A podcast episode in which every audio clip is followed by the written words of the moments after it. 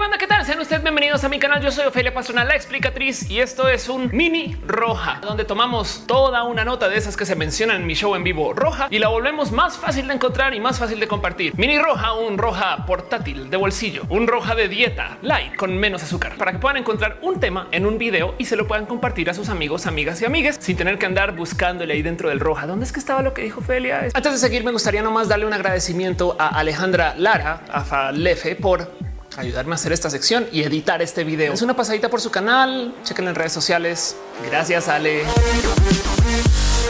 Hoy quiero hablar de un tema que llegó a mí después de un tweet que puse cuando me di cuenta que en un restaurante donde estaba aquí en la Ciudad de México estaba vendiendo un reemplazo de carne específica, carne que cuando lees de qué está hecha, pues técnicamente no es carne. Y si bien en roja yo he levantado el tema de reemplazos de carne más de una vez, en este caso en particular me llamó la atención porque esta marca de carne en particular que me estaban ofreciendo, pues pensé que no se iba a vender aquí en la Ciudad de México. Como sea, también me llamó la atención porque hablar de la tecnología de la comida, pues trae un buen de raros mm, encuentros con los sentimientos de muchas personas. Yo soy una persona que vive con anosmia. No tengo una alta capacidad de olfato, entonces las cosas me huelen poco y también la comida me sabe poco. Y entonces el caso es que no soy una persona muy apasionada de la comida en general debido a esto. No obstante, sí soy nerd y entonces me llama la atención cuando hacen cosas con lo que yo me como porque pues el futuro es el futuro y para allá vamos. De todos modos, la otra cosa que siempre me ha parecido muy interesante, aparte del cómo comemos lo que comemos, es el cómo llega a nosotros la comida que comemos. Como que estamos muy acostumbrados a que vamos al supermercado y agarramos pues básicamente cualquier fruta o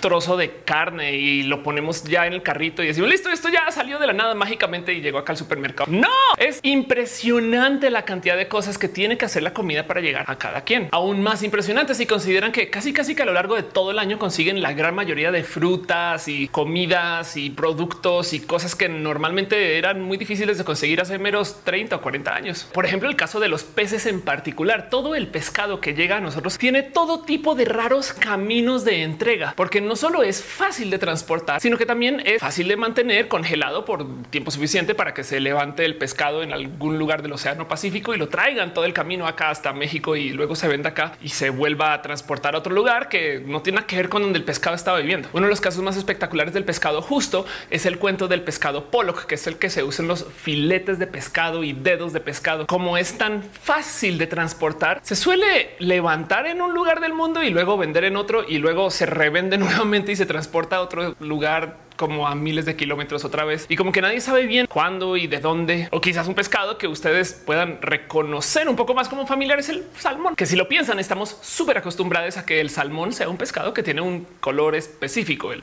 color salmón. Por no sé si lo saben, la gran mayoría del salmón que se pesca no tiene color. De hecho, al revés, se le tiene que dar color a medida que crece, según cómo se le alimenta o literal a veces de plano pintan la carne. O sea, no estoy diciendo que no exista ningún salmón de colores, solamente que el salmón de color es único, específico de muy pocas regiones del mundo y el salmón que nos venden en el supermercado, pues no siempre viene de ahí, pero pues no pasa nada, lo colorean y piensas que ese salmón es así como viene. O quizás otro caso un poco más como cercano al corazón es toda esta comida que se hace en estos países que tienen productos de altísima exportación que luego pues se le venden a países de primer mundo y entonces te topas con la rarísima situación de cómo existen restaurantes gourmet en el país originario que vuelve a comprar esa comida de los países a donde se le exportó. Restaurantes de alta gama en Sonora que compran carne sonorense en Estados Unidos o restaurantes de alta gama de café colombiano vuelven a importar café colombiano que se hizo ahí a tantos kilómetros. O sea, es raro nomás sentarse a pensar el de dónde viene todo esto que me estoy comiendo. Puede contar una cantidad de historias que en últimas podrían ser muy, muy, muy interesantes, la neta.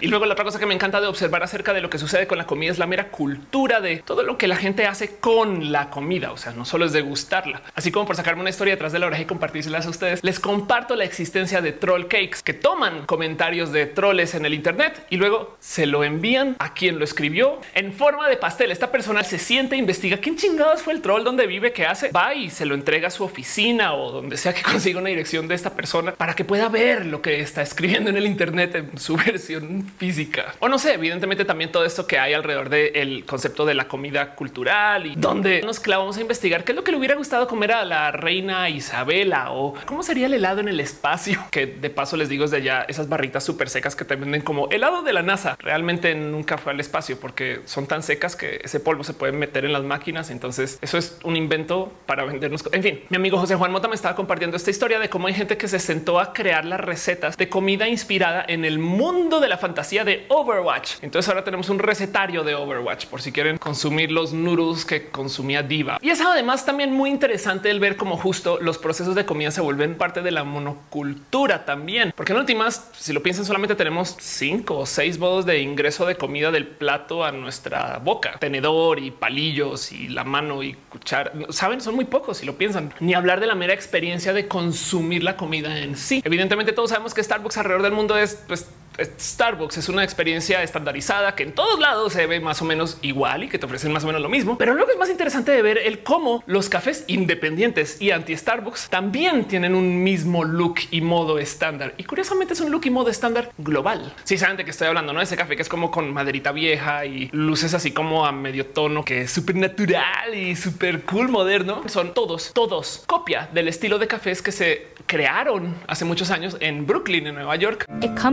Associated with one place. Brooklyn, New York. Brooklyn. Por algún motivo, ahora esos son los cafés de la contracultura. O como quizás también aquí en México estamos súper requete mega acostumbrados a la comida con sobremesa. Acabas de comer y pueden pasar horas y horas y sigues hablando y ningún mesero te dice, oye, ya la neta necesitamos la mesa porque pues aquí está la cuenta. No pasa, te pueden dejar ahí un buen rato para que platiques y estas cosas. Se vuelve todo un evento social. Mientras tanto, en otros países sucede lo que sucede en restaurantes como de la cadena Ichiran. No quieren que tú interactúes con nadie. Es más, en el restaurante en sí, cuando pides, ni siquiera te dejan ver a la mesera. Estás como en un cubículo encerradita y entonces te ponen la comida y tú vas a lo que vas a la comida y lo demás no importa. No sé si les ha tocado ver alguna vez alguna de estas transmisiones en línea de gente, sobre todo gente asiática que está comiendo y se quedan con la duda de pero por qué tienen tantos viewers? Es que resulta que hay tanta gente, sobre todo en Asia, que vive vidas tan solitarias o tan desconectadas que para sentirse con compañía en lo que están comiendo en casa, comen con alguien en cámara que también está comiendo y es supongo que bueno, raro, funcional, por lo menos es interesante de observar. Y son las cosas que suceden en el mundo de la comida entre un millón de costumbres o ideas o emprendimientos y las cosas raras y bonitas que suceden alrededor del hecho que de cierto modo estamos obligados a comer algo varias veces al día, así es nuestro cuerpo, es parte de la experiencia del ser seres humanos. Como sea, de todos modos, el tema de, de dónde viene la comida que me estoy comiendo y qué vamos a hacer para que esto pueda seguir siendo así es un tema sumamente importante. Lo digo porque hoy en día nos es muy normal ir al supermercado en cualquier momento y comprar unas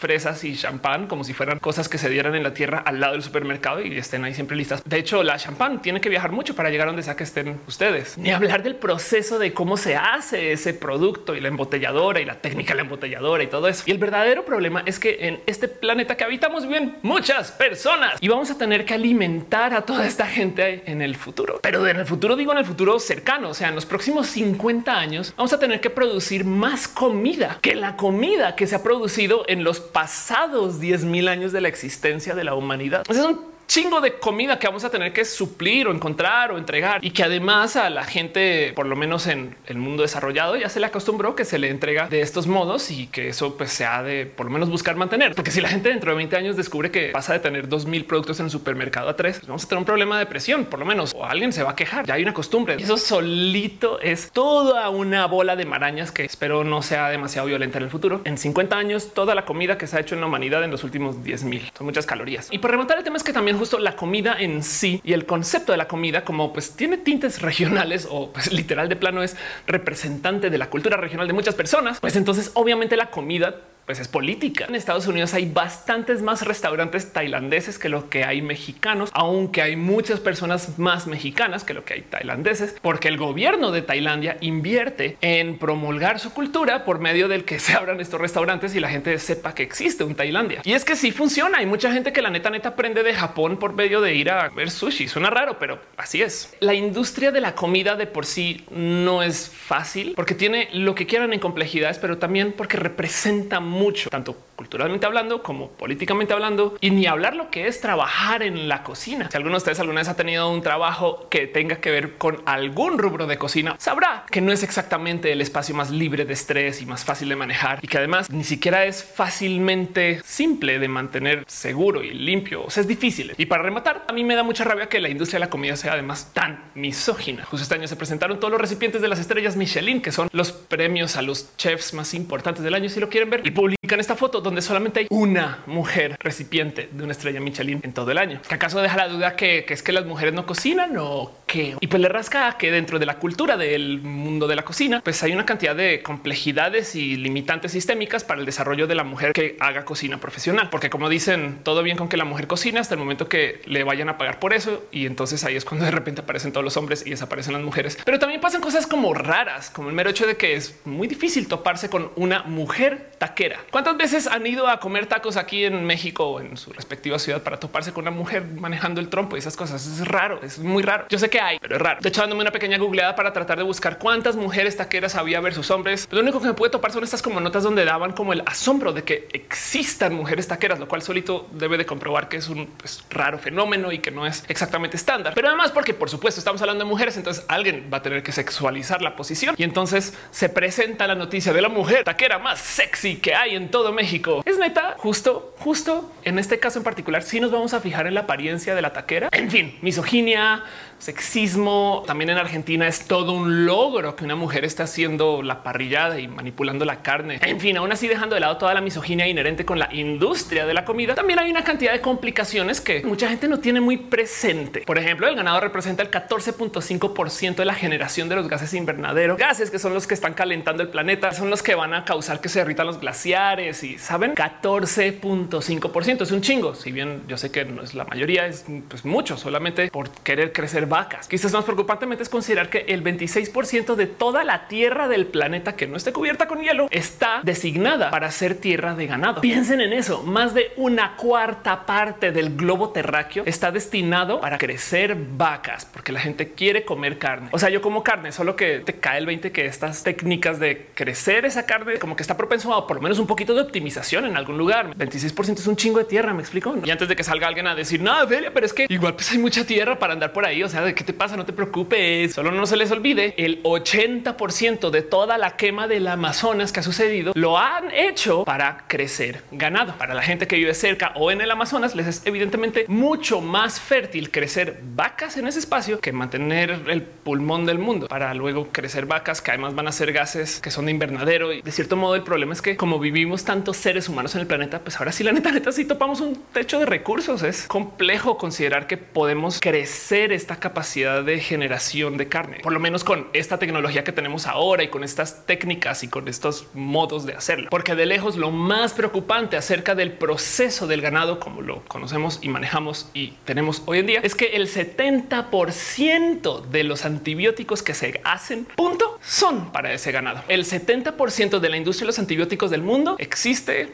para las vacas. Y dejando el ganado de lado, la producción industrial de la comida es, por falta de tener una mejor palabra, es, marrana. Literal en Yucatán, donde es cultural el consumo de la cochinita pibil. Pues la gente crece tantos marranos y puercos que las mismas granjas de marranos y puercos están ya llevadas al carajo y están sacando una cantidad de agua de desecho que es tan sucia que el mero tirarla ahí ya no es una solución fácil, pero pues lo siguen haciendo porque ya no tienen dónde dejarlo porque tienen que seguir creciendo los marranos y de hecho ya arruinaron cenotes y destrozaron una cantidad ridícula de tierras. Y aún así, uno de los datos más preocupantes de todo esto es que está ya predicho y se planea una fecha específica antes de los próximos 50 años, donde la demanda por los productos de carne igual va a ser bastante más que lo que sea que vamos a poder producir. Entonces algo vamos a tener que hacer. Esa industria está ya, pero así pidiendo a gritos mejoras y más tecnología y nuevos modos de producir carne. O del otro lado, los seres humanos tenemos que aprender a que no siempre vamos a poder consumir carne y pues así es y así era hace muchos años. Capaz y eso será el futuro de nuestros nietos, no? Porque además este tema del calentamiento global, pues la neta sí que va a tener un impacto en esta capacidad de producción. Muchos de los productos que consumimos ahorita igual y no tienen mucho que ver con lo que se hacía hace 100 años, pues porque la Tierra en sí al estar bajo temperaturas diferentes o ciclos y patrones de lluvia diferentes, pues le entrega a sus frutas patrones de producción o de crecimiento diferentes. No sé si lo sabían, pero hay gente que se ha sentado a documentar la fecha de cosecha del vino desde hace por lo menos unos 700 años. Así es, hay gente que tiene datos de cuándo fue la primera cosecha del año que vienen desde 1300 y el mero compararlas desde entonces hasta acá han comprobado que cada año por esto del calentamiento global la gente está llegando a su cosecha tantitos días antes que lo que sucedía el año anterior. Esto evidentemente ahorita está sumamente remarcado y ya casi casi que se corrió por meses enteros el momento de la cosecha, lo cual quiere decir que entonces las uvas como se cosechan en meses diferentes se desarrollan diferente y tienen sabor diferente. O sea, solo piensan en esto. Son muy sommelier y les encanta el sabor del vino y lo pueden identificar. Consideren que el vino que ustedes están tomando hoy no sabe mucho al vino que tomaban nuestros abuelos de la misma uva. Y también justo por eso el calentamiento global no solo están cambiando las fechas de cosecha, sino le están cambiando los espacios donde se van a poder dar las uvas. La gran mayoría de zonas francesas y españolas e italianas donde se dan las uvas que más conocemos hoy van a quedar áridas para esa fruta en particular en los próximos 30 o 40 años y se van a correr tanto más al norte, lo cual quiere decir que puede que perdamos las cepas del Bordeaux, del Pinot Noir o que sepan diferente o que tengan consistencia, sabor y formas diferentes porque se tuvieron que transportar y porque la tierra pues ya simplemente no da. Y esto es en el vino donde hay gente que pues la neta es capaz de probar cosas muy específicas de la formación de la uva en el vino cuando se lo toman. Ahorita que Australia está pasando por una cantidad inmensa de incendios forestales o de incendios cerca de las zonas donde hay viñedos, curiosamente hay mucha gente que ha salido a reportar que ahora esto lo puedes probar en las uvas que provienen de Australia, que tienen un sabor a quemado de un modo u otro. Vaya uno a saber si es verdad o no, pero pues en últimas, si alguien se quejó de eso, pues la percepción puede ser realidad. Entre las cosas que van a pasar con el cambio climático, el que tengamos vinos diferentes, igual esta es la preocupación menor, pero todos no son de esas cosas que te sientas a pensar del futuro de la comida, porque si justo ahorita tienes zonas hechas enteramente alrededor de la ganadería o de la agricultura y de repente te dicen, no, ¿qué crees? Vamos a tener que transportar esto dos mil kilómetros más al norte. Mucha gente va a tener que lidiar con eso y puede romper industrias y países y ciudades. ¿Cuál fue tu idea? ¡Empujen! a ser complejo, porque además los gobiernos pues medio saben, pero no y depende de qué partido apoyan. Si quieren estar en contra o a favor, parte del tema de las quemas en el Amazonas es porque Jair Bolsonaro no cree que exista tal cosa como el calentamiento global. Entonces le vale gorro y le dio permisos o por lo menos dejó que sucediera esto de las quemas para que se crezca más ganado, porque es porque el Amazonas que no sea, es el pulmón del mundo, pero quién tiene que respirar a fin de cuentas. Jair, o sea, lo de menos, nada, que quemen todo. Es más, de paso ya que, quemen todo y sabes que, que envenenen los ríos también no sirven para nada. Por ejemplo, aquí en México tenemos a Conapesca que literal monitorea y pone límites de pesca para lo que sea que se puede extraer cada año. Pues evidentemente como no tiene garras para poder apretar un poquito las tuercas, esa analogía se fue al carajo o porque tampoco tiene como el castigar a la gente si se les va la mano pescando. Entonces todos los años te topas con noticias de cómo México está sufriendo por la sobrepesca. Puede que nos quedemos sin el atún, el mero y el guachinango, lo cual lleva a considerar el qué va a pasar con la gente que hace productos relacionados con atún y el mero y el guachinango, o si vamos a tener que cambiar las recetas, o si la gente del futuro simplemente va a pensar que el atún es una cosa del pasado, no como hablar de la carne del dodo o algo así. Y para rematar en este tema del cambio climático, hay mucha gente que literal está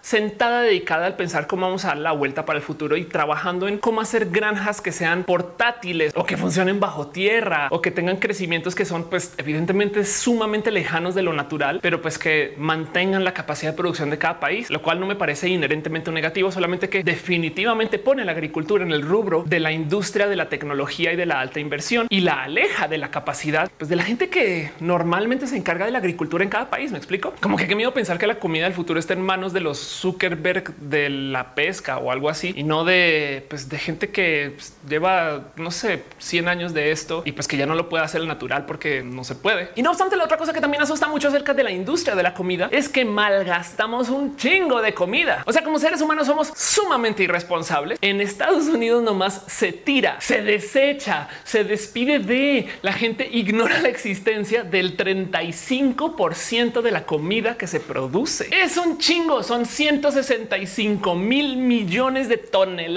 de comida que se tira. Eso no crean que esto es comida que se preparó y se tiró, tipo un McDonald's que no vendió todas las hamburguesas del día. También hay mucha comida que se tira porque son productos de industria para otro producto un poco más complejo. Cosas como, no sé, alguien que vende un producto que sea perfumado a naranjas y entonces literal va y compra un chingo de naranjas y usa solamente la cáscara y tira todo lo demás. Y entonces pues técnicamente estás tirando el 98% de la fruta para darle uso pues, a una pieza muy pequeña, ¿no? Pero eso no le quita que de todos modos estamos hablando del 35% de la comida que se pesca o que se saca de la tierra o que se entrega o se podría comer alguien también. La neta, ¿no? hay que mejorar un chingo esos procesos industriales. Y pues sí, también evidentemente mucha gente que prepara comida y al final del día pues la tiene que tirar. Entonces te queda con este raro. Ay, pues qué raro que esto suceda. No México en particular no se queda atrás con esta estadística porque aquí tiramos el 12% de la comida producida. Por dejarlo en contexto, en México se hacen 286 millones de toneladas de comida al año. O sea, es un chingo. Y si mal no estoy, eso además nos pone en el segundo lugar a nivel mundial en países que más comida tiran, porque además México en particular tiene una cantidad de ironías alrededor de su relación con la comida. Digo, de por sí de los mejores restaurantes del mundo, la gran mayoría suelen tener chefs mexicanos o algún tipo de formación mexicana o son literal restaurantes mexicanos. Y pues evidentemente en México la cultura de la comida se vive. Si tú vas a ir a cualquier pueblo del país, alguien vas a ver de una taquería y entonces en lo que menos te das cuenta ya no estás haciendo turismo, sino gastroturismo y se puede y vale la pena. Pero pues no le quita que sigue siendo una rara relación. El 73% de la gente mexicana tiene sobrepeso. Según el mes o el año, esto nos hace el segundo país del mundo con más gente que tiene sobrepeso. Eso nos debería de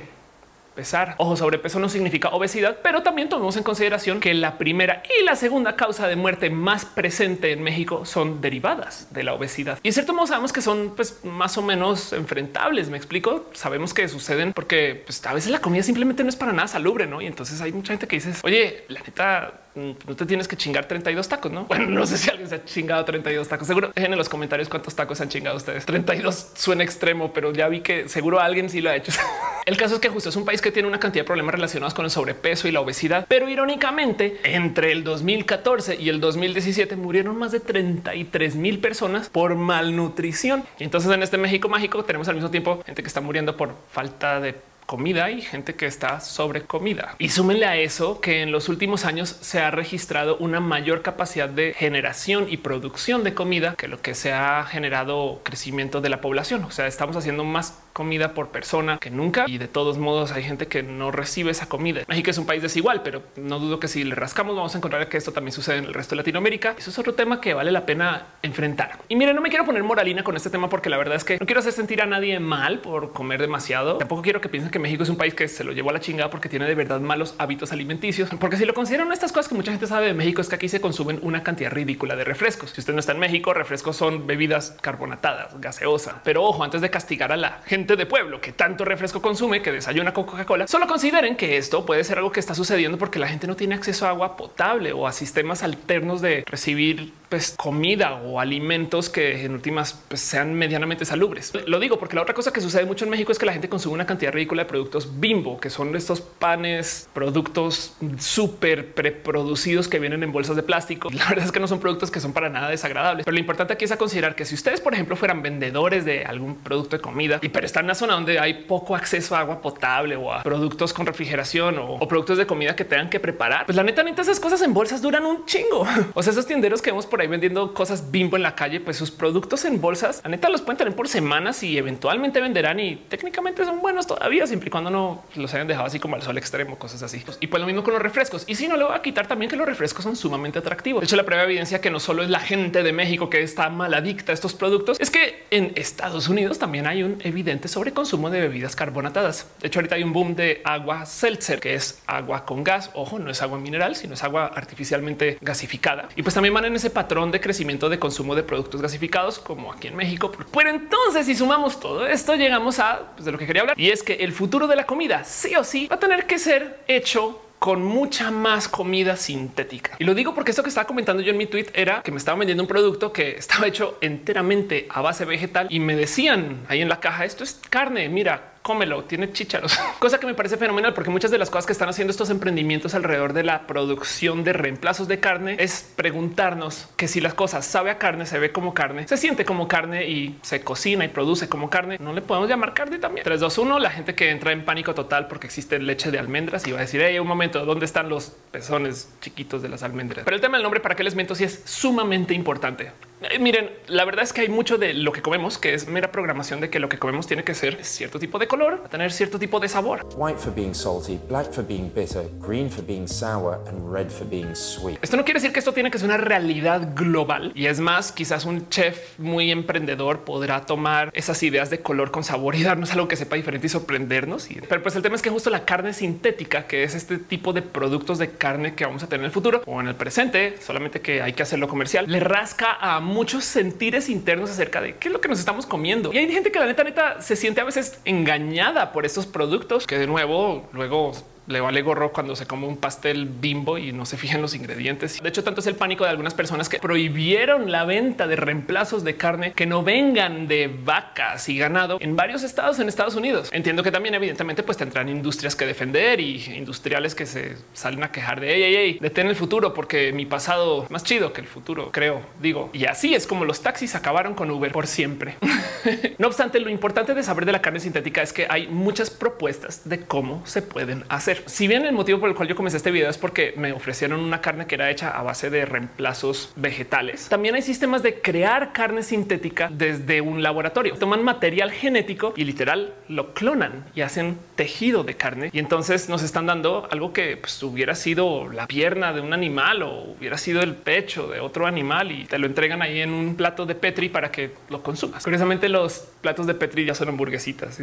De hecho, la primera propuesta de carne sintética de laboratorio se creó en el 2013 para que vean lo reciente que fue. Y en este caso se hizo una presentación slash demostración de que eso se podía hacer frente a una transmisión de cámaras donde tenían gente pues, comiendo carne y que se ve sumamente aburrido hasta que de repente te das cuenta que la carne que se están comiendo les costó 300 mil dólares de hacer. Y lo digo porque esto es pues, sumamente impresionante. O sea, si lo piensan, los científicos están haciendo tejido de carne, pues por ahora para que nos comamos, pero qué tal que esto se pueda crear con algún uso, no sé, un poco más funcional. Pues bueno, esa ciencia ya existía antes para un millón de usos y sobre todo se usa mucho en la investigación del cáncer y poder crear tejidos y, estas cosas. Pero en este caso en particular estamos creando carne que además tiene consistencia de la carne que nos gusta comer. De hecho, las texturas tienen tantito de músculo y grasa. Entonces esos científicos ahora son como una suerte como de artistas que medio diseñan los cortes según lo que mejor le guste al comensal. No me parece para nada lejano a lo que hacen los baristas en los cafés independientes que se toman el tiempo de crear cafés muy únicos con notas de sabor muy específicas y te dan un café que sabe como ningún otro, pero que es una propuesta artística para ti. De hecho, la producción de carne sintética ya fue regulada en Estados Unidos, donde buscaron por lo menos dejar una serie de alineamientos de qué tipos de productos se pueden usar para hacer esta carne antes de volverla producto, porque las primeras propuestas de carne sintética realmente no eran tan buenas para el medio ambiente como pues, se supone que lo que la carne sintética nos va a salvar de. Tomaban células de fetos bovinos que tenían que clonar, pero entonces implicaba que básicamente tenían que crecer fetos cada vez que quisieras hacer una pieza de carne. Entonces suena como en estas pesadillas de las cosas que dicen la gente de la ultraderecha acerca de las abortistas que están haciendo fetos para quererlos comer. Solo que en serio, aunque en este caso son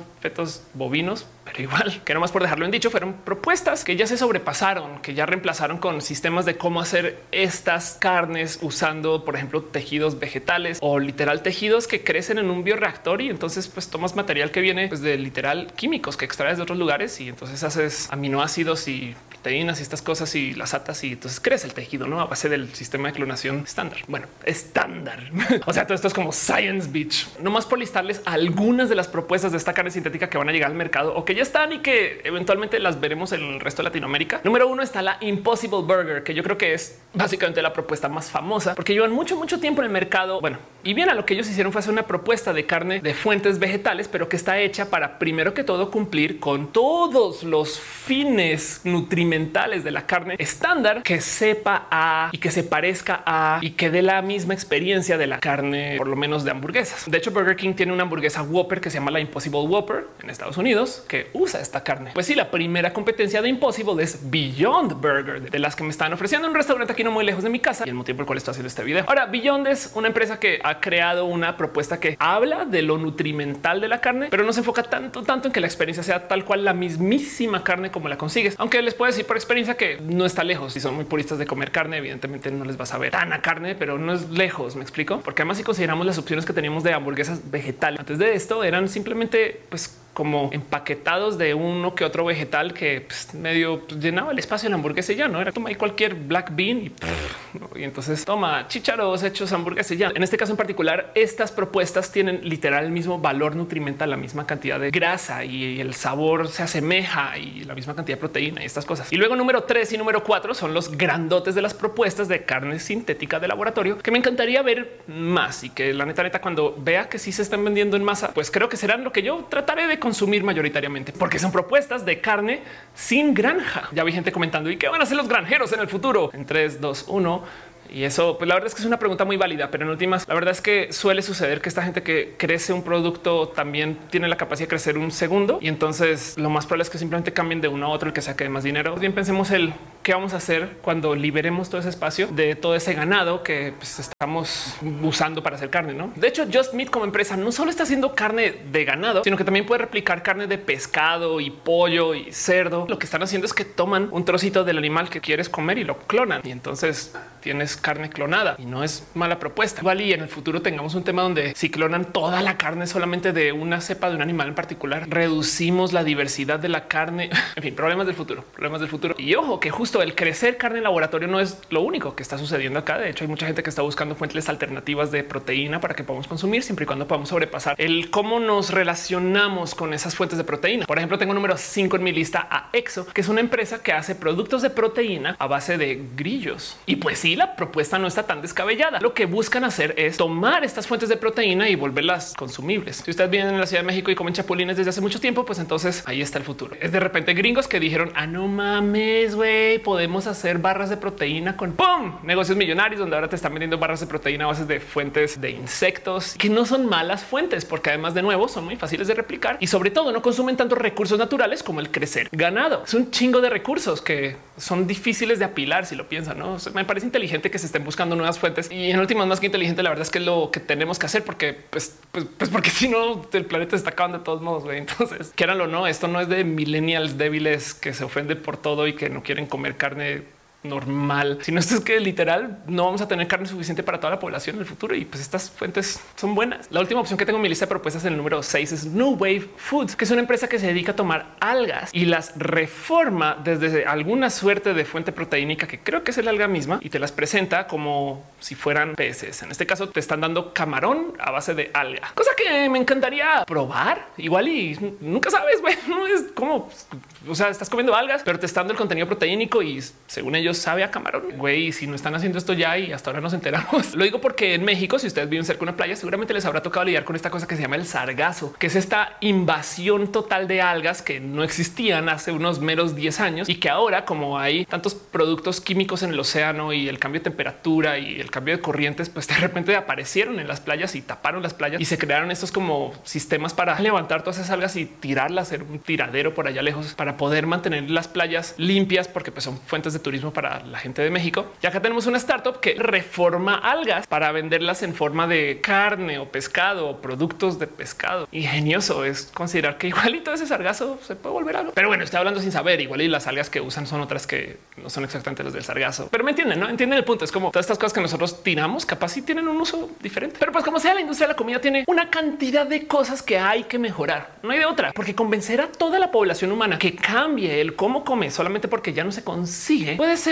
difícil y complejo y sobre todo para la gente que está en los países ya desarrollados puede ser hasta motivo de pues real conflicto. Digo, lo impresionante de todos modos detrás de todas estas propuestas es que la mera ciencia es pues, espectacular. Estamos tomando bioreactores y estamos tomando materiales base de la síntesis de la vida y creando tejido para poder comer en vez de criando a las vacas completas. Que de paso no mencioné otra cosa que sucede con la industria de la comida que puede ser sumamente horrible y es que hemos reducido la diversidad de opciones tanto de ganado y animales como de plantas, pues porque consumimos muy, muy pocas opciones de cada cosa. Si lo piensan, hay una cantidad ridícula de bananas en el mundo, pero solamente conocemos dos o tres que son las que se consiguen en el súper. Y esto se presta para tener varios tipos de problemas en el cómo las crecemos, pues porque si aparece, como ha sucedido, alguna suerte de enfermedad que afecte a esa banana en particular, de repente... de repente la gran mayoría de producción de bananas se va al carajo porque justo ese hongo o ese bicho o esa enfermedad única pues afecta a el único o una de tres bananas que tenemos. Entonces no nos estamos como defendiendo contra pues, potenciales riesgos también biológicos. Lo cual me trae a considerar que también una de las cosas bonitas de la carne sintética es que como es hecha en un laboratorio, entonces está expuesta a casi que nulo riesgo de todas estas cosas que pueden suceder detrás del tener ganado. O sea, vaca loca y, coli y estas cosas que se dan por manejar la carne o que se transmiten de animal a animal, pues no aparecen del total en el laboratorio. Pues porque primero que te están creciendo en un bioreactor donde puedes observar todo lo que estás haciendo, pues porque además el crecer el virus, digamos que por algún motivo eso se llegará a dar o suceder en un bioreactor, pues implica que se va a tener que consumir pues, material fuente para crecer ese pedacito que es virus y entonces se van a dar cuenta muy fácilmente desde el que hay menos producción de carne. En ese sentido, pues porque si no hay chance que igual las carnes que se están haciendo en el laboratorio vienen con streptococo o alguna cosa así. No, la neta no, porque pues la energía que se usa para preparar esa carne es literal única, medida, es específica, como que ya se sabe, necesitamos tantos materiales para estas cosas y se va a dar tal producción. Sans Carne literal limpia. O sea, no me parece descabellado ni para nada lejano de que sea interesante el que esto sea algo que va a llegar a nuestras mesas. Y no les miento, sobre todo me parece muy interesante que el mero hecho que este tipo de productos se nos estén acercando, pues como que también ha hecho que la gente por lo menos hable de, de dónde viene su comida. Oigan, ¿ustedes creen que es normal que todas las taquerías puedan tener tantos trompos con tanta carne preparada todos los días? Es un gran logro de la humanidad, pero también consideren la cantidad de malgasto que hay detrás de eso. Digo, a mí siempre me parece sumamente impresionante de ver cómo los restaurantes, mega restaurantes de cadena, logran dar una experiencia que sea exactamente igual sin importar del país en el que vivas. ¿Cuántos McDonald's existen y que te venden casi, casi que el mismo producto que sabe más o menos a lo mismo, que tiene más o menos las mismas ofertas, pero en todo el mundo, donde los quesos varían y las temperaturas varían y la presión es diferente y todas esas cosas? Como que también estamos muy mal acostumbrados a la disponibilidad inmediata de la comida. Y pues desafortunadamente esto quiere decir que vamos a pedirlo a las buenas o a las malas en el futuro. Y entonces una de dos o nos acostumbramos a que tenemos menos o encontramos modos alternativos de hacer más comida y le quitamos la restricción cuida rancherita de que se tiene que llamar de un modo si está hecho de un modo o se tiene que llamar de otro se llama de otro modo. Saben como que pues la neta neta por mí está bien que sí se le diga leche de almendra porque como que también te comunica que puedes poner la leche de almendra donde se pone la leche de vaca y pues es un reemplazo en la receta, ¿no? Y evidentemente no sabe igual, por eso una es de almendra y la otra es de vaca. Porque si no, la otra cosa que va a acabar sucediendo es que literal nos van a vender productos que no vamos a saber qué son esos productos y nos van a decir que sí. Con el tiempo suficiente nadie se va a dar cuenta que nos cambiaron el producto base. En el 2019 se hizo una gran investigación en la Ciudad de México donde tomaron pescados del supermercado y los pasaron por pruebas de ADN para ver si eran exactamente el mismo pescado que te decían que te estaban vendiendo para descubrir que uno en cada tres es sustituido. Si usted en la Ciudad de México alguna vez compró Marlin, déjeme decirle que en el 94.4% de las posibilidades de su compra le dieron una cosa que no era Marlin y que capaz si estaba o saborizado o se le presentaba de tal modo que usted creyera que eso sabe. Volvamos al ejemplo de los vinos en el calentamiento global, donde nuestras uvas de hoy en día saben diferente a lo que tenían nuestros abuelos, como nuestros abuelos pues ya no tan están acá y entonces nosotros ya no nos criamos con esos vinos. La neta puede que no nos demos cuenta y aún así si nos damos cuenta puede que ya no nos importe porque decimos pues claro es que son las cosechas de entonces, ya son las cosechas de ahora. Pero en este caso en particular es toma este otro animal y sí, claro es mm, Marlin, ¿eh? Llévatelo. El 88% del cierre es reemplazado. El 86% del mero también es reemplazado. El 53% del róbalo y el huachinango no son róbalo o huachinango. Es como imagínense que lentamente con el pasar del tiempo la gente que se dedica a producir leche nos comienza a dar leche cada vez consistentemente más aguada. Pero cuando digo lentamente es a lo largo de 15 años. Y entonces, pues ya al mero final te das cuenta que lo que estás tomando es el 50% de la leche que te vendían antes y pues casi casi que nadie se dio cuenta porque la gente se acostumbró. Y entonces ahí la pregunta es, ¿es leche o no? A lo cual entonces les dejo a ustedes la pregunta de si la carne sintética hecha en un laboratorio es carne o no. Y lo más importante de todo es si la gente que hace estos productos sintéticos va a tener la obligación o por lo menos el sentimiento ético de reportarnos que lo que se está vendiendo es hecho en un laboratorio o se crió en una granja. Y pues bueno, eso para el futuro de la comida. ¿Cómo lo ven ustedes? ¿Han cambiado sus hábitos alimenticios a medida que van creciendo? Hay personas que literal decidieron adoptar una vida vegana pues, adelante en la vida y no pasa nada. Hay gente que luego de repente se descubrió intolerante a la lactosa en alta edad y también pues cambió sus productos que compra estas cosas. Y hay gente que le vale gorro y come lo que sea que le venga y no pasa nada. Yo la verdad es que de nuevo, como no consumo comida desde el gozo, porque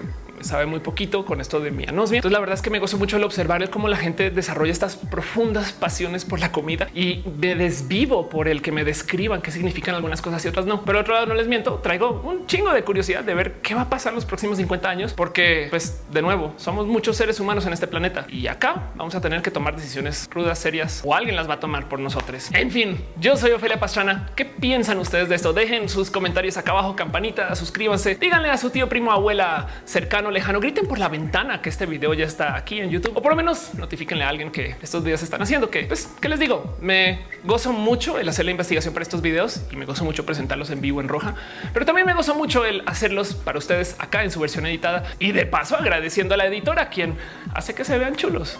Ella se encarga que yo suene coherente, inteligente, bien hablada y bien presentada. Este y gracias, dale. en fin, yo soy Ophelia Pastrana, la explicatriz. Los quiero mucho.